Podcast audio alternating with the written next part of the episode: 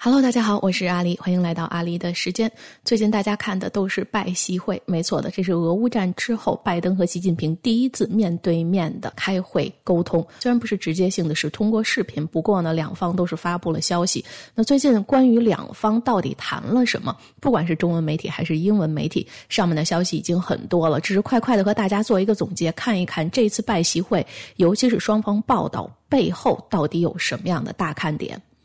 那么，如果我们打开中共官方的这个新华网哈，就可以看到，这就是大官宣版的答案了。基本上所有的门户网站和所有的中文媒体，当然是大陆的中文媒体，跟着报道走的、跟风的，跟的都是新华网。新华网呢，基本上是用一段加一句总结了拜登说了什么，剩下的六段话说的都是习近平说了什么。那么新华网里面说拜登到底说了什么呢？咱们也用一个双引号哈，我就是拜登。那么，我愿重申，美国不寻求同中国打新冷战，不寻求改变中国体制，不寻求通过强化同盟关系反对中国，不支持台独，无意同中国发生冲突。美方愿同中方坦诚对话，加强合作，坚持一个中国政策，有管控好竞争和分歧，推动美中关系稳定发展。我愿同习近平主席保持密切沟通，为美中关系把舵定向。那么，这个基本上是完整的一段来介绍拜登说了什么。那剩下呢，虽然是两段，但其实就是两句话。两句话说的就是说呢，双方就当前的乌克兰局势交换了意见。拜登介绍了美方的立场，表示愿意同中方沟通，防止事态升级。基本上这就是我们能看到的拜登到底说了什么。那剩下就是习近平哈老生常谈的六段话。如果您感兴趣，可以到新华网上去看一看。主张和平啊，防止分歧啊，云云总总，这真的是陈词滥调，没有什么太多新鲜的话题。但问题是，如果我们转过头来到白宫的这个新闻稿件上，白宫官宣的新闻稿件上，发现这个时候白宫说的话和拜登说的话，他的重点和之前新华网上的重点完全没打到同一个拍点上。那么新华网强调的是什么？新华网强调的是什么？新华网强调的是不支持台独，他一直把重点放在了台湾上。但是这一次拜登真正和习近平谈话的目的之。所在就在白宫的这个新闻发言稿、新闻通稿的第一段。他们这一次的会谈的重点聚焦在了俄乌战争，所以第一段话就说双方谈话的重点是俄罗斯无端的入侵乌克兰。那么拜登就阐述了美国和欧盟对这一场危机的看法。在白宫的这个发言稿里面呢，美国也说了，美国为为防止和应对侵略所做的努力，包括让俄罗斯付出代价。那么另一方面，也是这一次拜登和习近平谈话的一大重点，就是说他其实给习近平敲了一个警钟。那这个警钟，白宫的发言稿里也说的非常的明确了，他就说，如果中国应该叫做中共在俄罗斯对乌克兰城市和平民进行野蛮侵袭时，向其提供物质支持，那么将会面临严重的影响和后果。那另一方面呢，美国也是强调支持以外交的方式。来解决危机，所以我们看到，其实拜登美中这次的对话，也就是说，拜登和习近平的对话，完全不像中国大陆这个通稿里面写的哈，是关于台独的。现在拜登对台湾一毛钱关系、一毛钱兴趣都没有，他关注的是乌克兰，而且呢，他关注的是中共不要以自己的这个姿态去支持俄罗斯，不然的话，中共会面临非常大的后果，而且有可能是制裁。那关于台湾，美国到底说没说？其实美国也说了。那么白宫的这个声明里面呢，是说美国对台湾的政策没有改变，并且呢继续强调反对任何单方面改变现状。基本上在白宫的发言稿里就这么一句提到了台湾，和新华社里面之前提到台湾的这个口径，大家可以看出来哈。新华社给了太多的细节，没有人知道这个。他们俩之间到底是怎么谈的？但是呢，美国白宫只是说我们对台政策没有改变，而且也反对任何单方面的改变。他这个没有改变，是不是就表示说不支持台独？这个要画一个大问号，因为人家美国觉得是说当下台湾和中国大陆的关系就维持现状很好，这才是当下的现状。对台湾的政策也没有改变。那么对台湾就像当下的政策是一样的，如果单方面要改变所谓的武统也好、收复也好，那是美国不愿意看到的，所以这才是美方传递出来的消息。那么非常快的看了一下双方关于这次的这个拜习会的一个不同的报道，哈，就等于是一方说的是台独，另一方根本没把重点放在台湾这块，而是说的乌克兰，而且而且非常明确的剑指中共，说不要支持俄罗斯。那这两个重点之后，其实大看点在中国大陆的境内。那首先先看一下这个俄俄乌战哈，已经进行到了第二十五天、二十六天了。那曾经普京所谓的这个闪电战也变成持久战了。所以现在我们可以看到，说从乌克兰、包括欧盟，还有一些其他国家的军事专家都看到说，这才是当下真正俄乌战的转折点的。因为乌克兰现在是把握住了局势，可以说这个节奏没有被普京带跑，而是乌克兰把握着。而且呢，乌克兰军方也开始要逐步的收复失地了，收回他自己所失落的那些土地了。那另一方面呢，这个普京又通过土耳其把他真正谈判的条件和底牌亮出来了，这就说明普京有点坐不住了。如果手里相当有底牌的话，普京不会这么快亮底牌。那他亮的底牌呢，基本上有四点哈，就是到底在什么情况下有可能停火，所以他是希望说乌克兰能跟他坐下来谈到停火的。所以这个战争打到这个程度，发生了一件非常发生了一件什么有意思的事情呢？就是大家基本上把目光不仅是聚焦到了乌克兰和俄罗斯，更多的就是聚焦到了中共、中国大陆的身上。因为很多人现在看到的是，从闪电战变成持久战之后，这个中共才是乌克兰真正一个战争的转折点。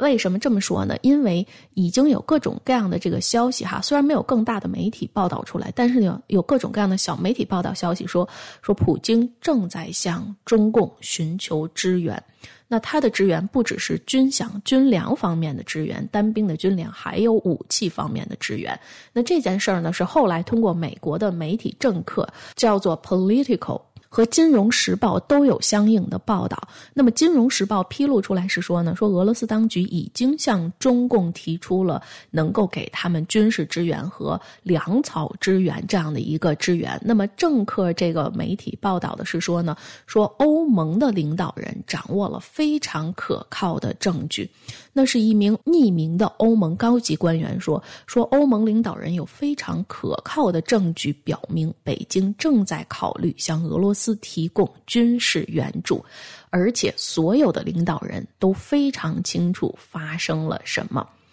所以也就是说，欧盟看来是得到了消息哈，得到了比较可靠的情报消息，说中共想要支持俄罗斯。这个军粮军饷方面没有说，但是军事支援呢是看来比较确凿的了。只不过呢，现在还没有透露说，就是至少这个欧盟的官员没有透露说，俄罗斯到底想从北京拿到什么样的支援。所以这次欧盟官员他的爆料呢，重点是什么？他就说他希望中共能搞清楚当下俄乌战的这样的局面到底是什么样的。说如果中共和俄罗斯这样调情的话，相互调情呢，是非常令人感到担忧的。那如果北京当局还真的还想再往下走一步，也就是说真的去支持俄罗斯的话，那么欧盟非常明确的说会对中共实施贸易壁垒，而且他说这是北京唯一能听得懂的语言，也就是说欧盟在经济上同样对北京、对中国大陆要进行制裁，对中共要进行制裁。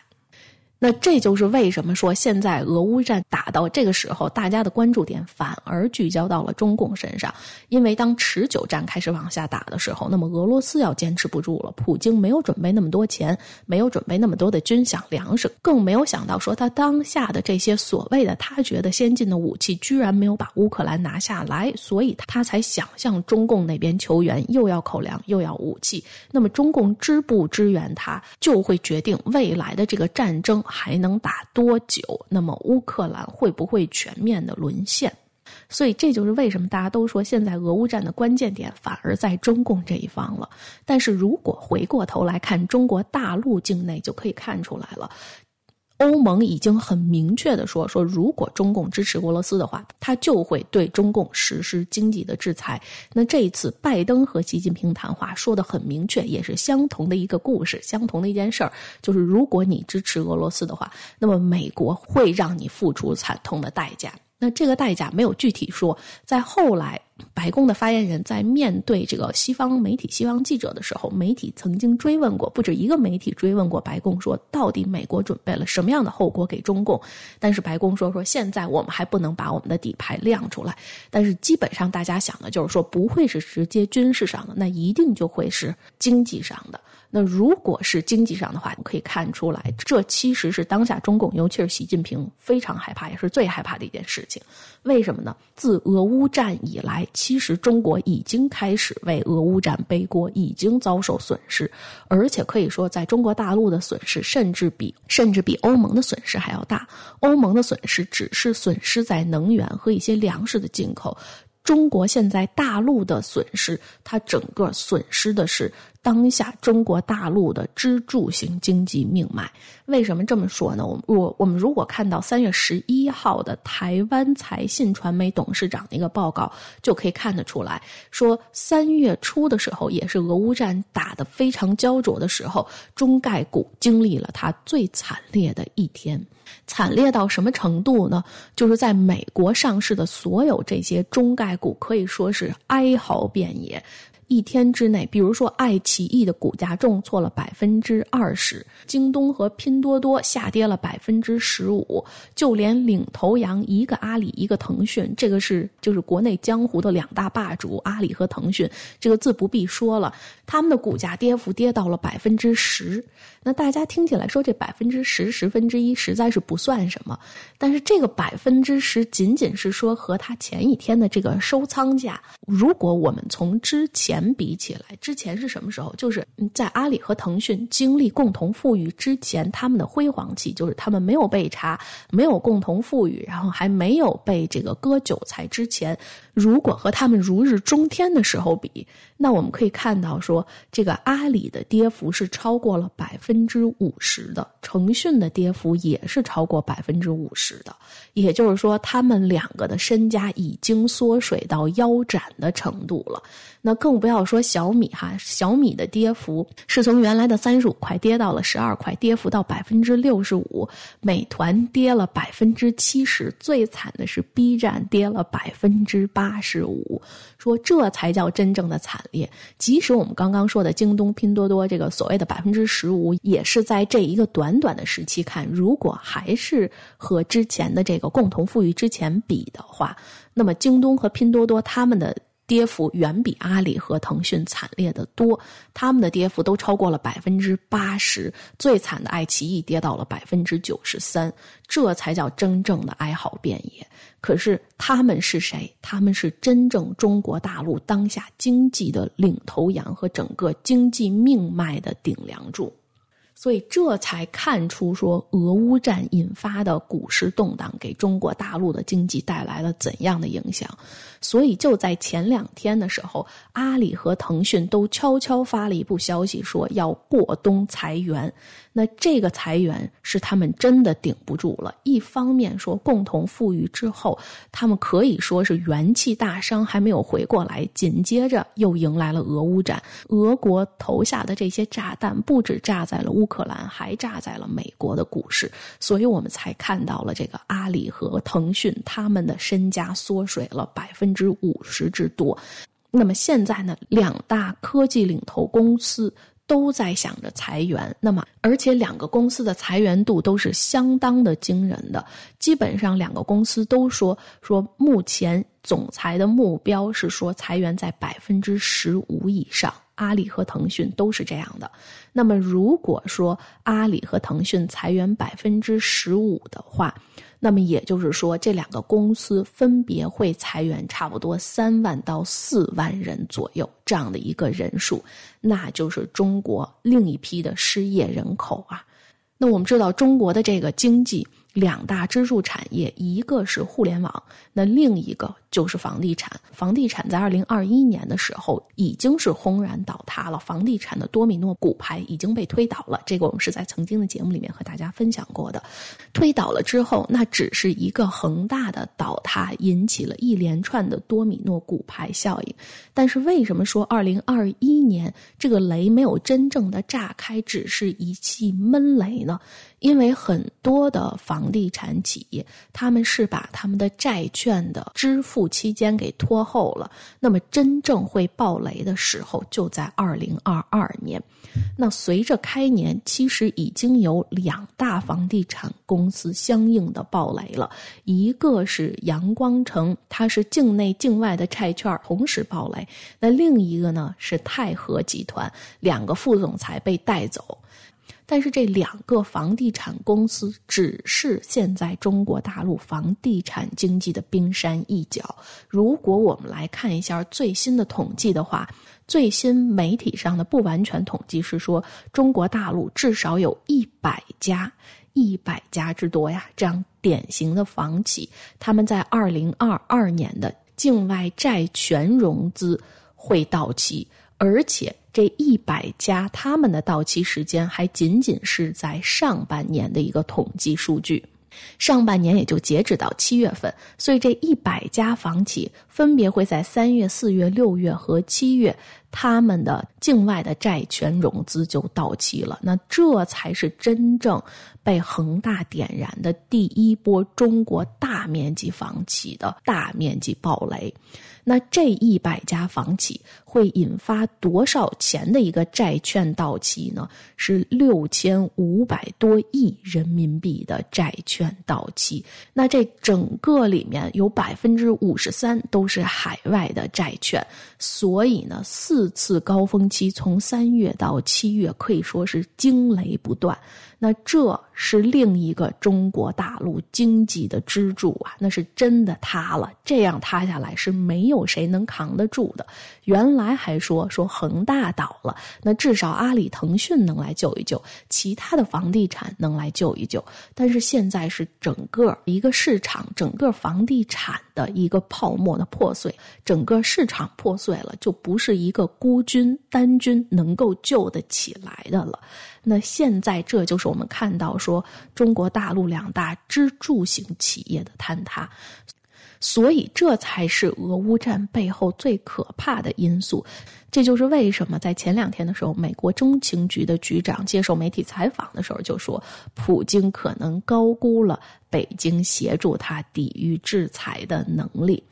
那他给出的这个中情局局长给出的原因是什么呢？就是第一个。中国大陆方面，中共尤其是习近平，他的情报机构好像根本就没有告诉他说这场仗打起来会怎么样，所以他就冒冒失失的跟普京夸了一个海口，说我会帮你。那么第二呢，是由于支持了俄罗斯，在全世界来说，就相当于支持了一个纳粹，真正的纳粹去侵略其他的国家一样，让整个中国的形象和声誉都受损了。那么第三个就是说，他没有想到。中共当局没有想到，说俄罗斯会迎来这么大的经济制裁，可以说是金融性的核武，整个在俄罗斯爆开了。如果我们看一下当下俄罗斯的经济，包括这个卢布，我们跟大家分享过了哈，一卢布根本换不到一美分，这样的一个暴跌。加上在俄国境内，俄国民众的恐慌购买，基本上所有的货架和商店都是被抢购一空的，因为他们担心，他们怕今天还有吃的，明天就没有吃的，要饿肚子了。所以说，这三条让北京的当局也同时被镇住了。再加上中国今年的经济。就像李克强之前说的，他已经把中国的这个经济增长调整到百分之五点五了，看起来是一个还不错的数字，但这其实是低于他们三十年来的整个的水平。也就是说，三十年中国经济的最低成长点就是在今年发生的。那还且不说去年。最后一个季度的时候，这个整个经济的增长只有百分之四点多，这是从百分之十八跌到了百分之四点多呀。说这就是当下中国的经济。那如果习近平还冒着这样的风险再去支持俄罗斯，再被欧盟和美国掐断了外面的喉咙的话，外面经济的输血管的话，那你觉得中国的经济会是什么样的一个后果呢？所以现在在中国大陆是出现了一个非常有意思的现象哈。一方面，这个主流媒体还是大力的在宣扬俄罗斯，然后报道的是说乌克兰想要收复失地是多么的可笑，然后普京还有各种各样的杀手锏没用出来。但是另一方面，你也看到了。连整个央视媒体的大外宣也开始报道了，类似于什么乌克兰的通报、乌克兰的捷报，甚至有报道说乌军摧毁了俄罗斯的坦克四百多辆、装甲车一百多架，然后摧毁了俄军的一百五十多套的火炮系统等等等等。那这样报道出来的还不是一个非主流的小众媒体，而是央视啊，央视大官宣这样报道出来的。那另一方面呢，中共驻乌克兰的大使在三月中旬的时候，也和乌克兰的政府会谈，说中国绝不会攻击乌克兰，而且还会向乌克兰提供经济和政治上的支持。然后紧接着，外交部的发言人赵立坚还出来力挺了这个中共的乌克兰大使，说确实是我们支持乌克兰大使的表态。然后赵立坚还说啊，我们才是真朋友，我们给乌克兰支援了多少多少粮食，说现在难民真正需要的是粮食，而不是武器，就把自己标榜成一个甚至要申请诺贝尔和平奖的这样的一个角色哈。且不说是不是乌克兰需要的是粮食而不是武器，如果乌克兰只需要粮食的话，最后成为亡国奴的这些乌克兰人，中共给他多少粮食，粮食都发不到他的手上去，一定就都会被俄军抢走了。只有这个国家还是自己的国家，自己还没有沦为亡国奴的时候，才谈得上说这个粮食是能吃到我嘴里的。就像这当年。中国大陆某城一封城之后，所有的吃的都买不到了。然后所谓说拿到了国家分配的，全都是政府大院的这些这些最底层的百姓没有粮食吃，还是没有粮食吃，这是同理可证的。但是呢，另一方面我们可以看到说，央视的里面它出现了两个声音，一个是报道了乌克兰的捷报，那另一个呢，大主旋律还是在挺俄罗斯，在支持俄罗斯，然后还在宣扬着俄罗斯是有多么的威武，俄罗斯。斯的这个总统普京是有多么的霸气哈，就好像还是当年的这个世界霸主一样。那这个不同的声音不只是在俄乌战上，同样还是在疫情方面。我们知道，现在中国大陆是迎来了自疫情爆发以来最高的一个每日病例的增长点，也就是说。最大一波的疫情现在正在在中国大陆蔓延着，不管是深圳也好，上海也罢，包括现在的吉林，很多城市都封城了。但是同样是在这个时候，曾经被批得一钱不值的专家又出来露面了。那他说的是什么？到底怎么能够抗击这一波来势汹汹的疫情？没错的，不是别人，就是张文宏哈。曾经好像被钟南山踩得一钱不值，那现在钟南山连一句连个鬼影都没了，那么张文宏成了。这个领域的专家了。那张文宏说的是什么？说的也特别直接。他一他依然说的是要和病毒共存。他的原话是这样说的。原话引用哈，虽然有一小部分人会居家，但是呢，能够大部分人仍然正常的生活。所以张文宏他的理论一直没有变，就像现在当下西方国家所做的哈，他支持的依然是与病毒共存，而不要一刀切，一小部分人居家，大部分人能够正常的生活。但是另一方面，很快呢，又看到说，习近平一尊又指示了卫健委，说中国依然要动态清零，这个政策是没有改变的。动态清零，也就是说，如果发现有一个人。有核酸的话，那整个这一个城都要封锁起来，就像当年这个深圳的一个人确诊，五万人隔离，要做这个核酸检查。所以动态清零没有看到说这个要变，但是呢，上面的这个两种声音却出来了，曾经被打压的声音，被踩在脚底下一钱不值的声音，也有很权威的这样的媒体来替他发声。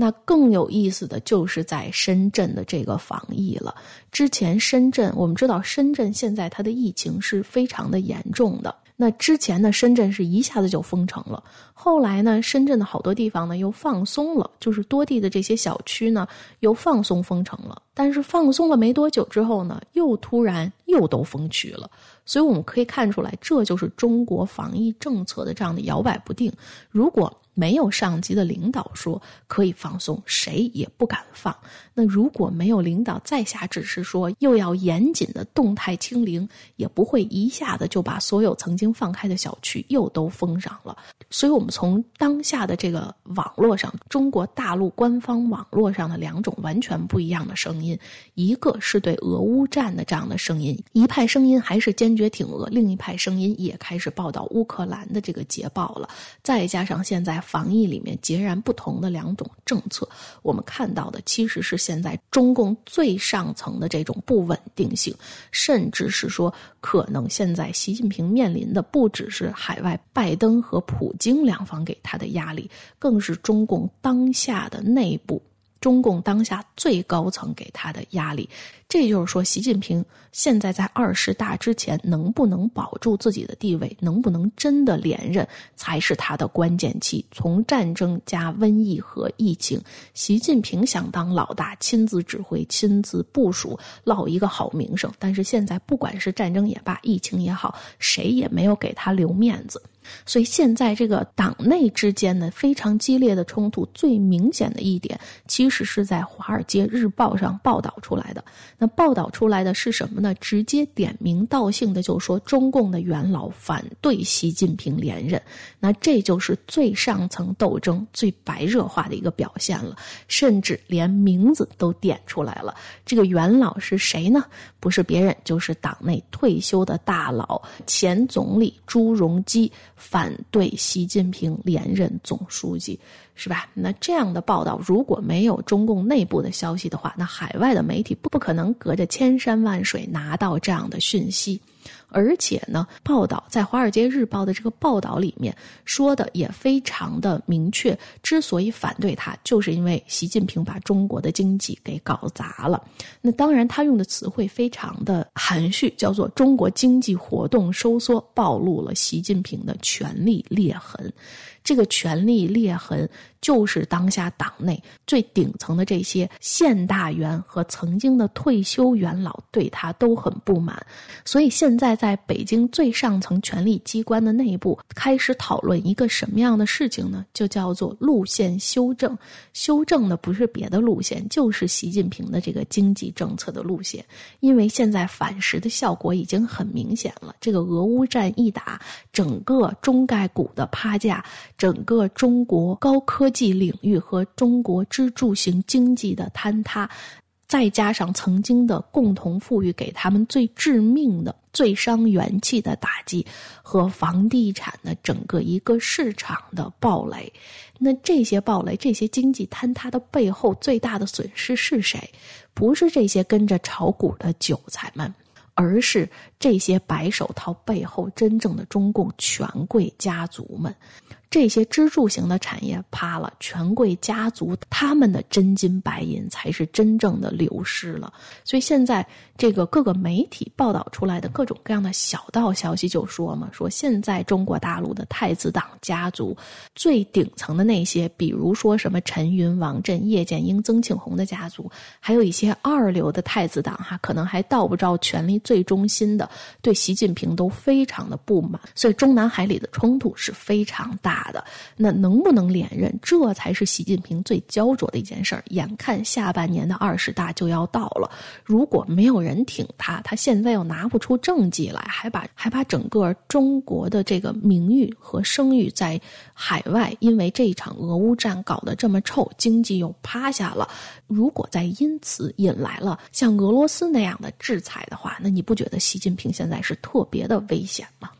所以说，俄乌战包括这次习拜会，他们谈话的重点并不仅仅于此。真正在中共体制内这两派甚至多派的这样的一个白热化的激烈的争斗，才是当下最大最大的看点。那到底这个习近平要怎么？他现在是不是一言九鼎的一尊？那就要看从这个时候一直到二十大之间的这个整个上层的这个权力的部署，还有他最后对俄、对乌、对美、对欧盟的这样的一个态度了，这才是大看点。如果再有最新看点的时候呢，阿里也会在第一时间和您分享的。也非常感谢您的收听和收看，我们下期和您不见不散。